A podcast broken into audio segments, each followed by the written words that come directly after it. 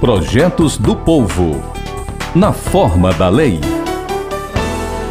Inaugurada no dia 1 de novembro de 1969, no alto da Serra do Catolé, lugar também chamado de Colina do Horto, a estátua do Padre Cícero, com seus 27 metros de altura, era um simples monumento em homenagem ao Padre Cícero Romão Batista.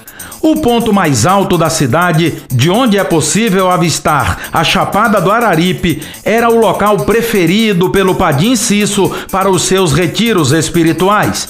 Foi assim que o espaço recebeu também a Igreja de Bom Jesus do Horto e o Museu Vivo. Mas, com o aumento à devoção do santo popular, o santuário virou ponto turístico, recebendo mais de 2 milhões e meio de visitantes por ano. 51 anos depois, no dia 11 de setembro de 2020, a Assembleia Legislativa aprovou o projeto do deputado Fernando Santana para ressaltar a importância daquele ponto turístico religioso do Cariri.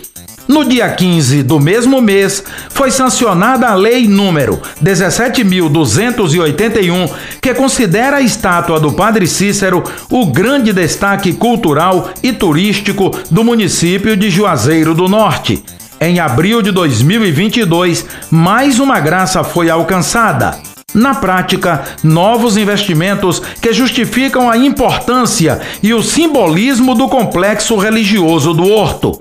Agora, com a instalação do teleférico do Horto para transportar pessoas da Praça dos Romeiros à estátua, o complexo ganhou status de Unidade de Conservação Ambiental, batizado de Geossítio Colina do Horto, que engloba a estátua do Padre Cícero, o Museu Vivo, a Igreja do Senhor Bom Jesus do Horto e a trilha de acesso. Fique atento. A Rádio FM Assembleia está com você no centro das discussões em apoio aos seus direitos.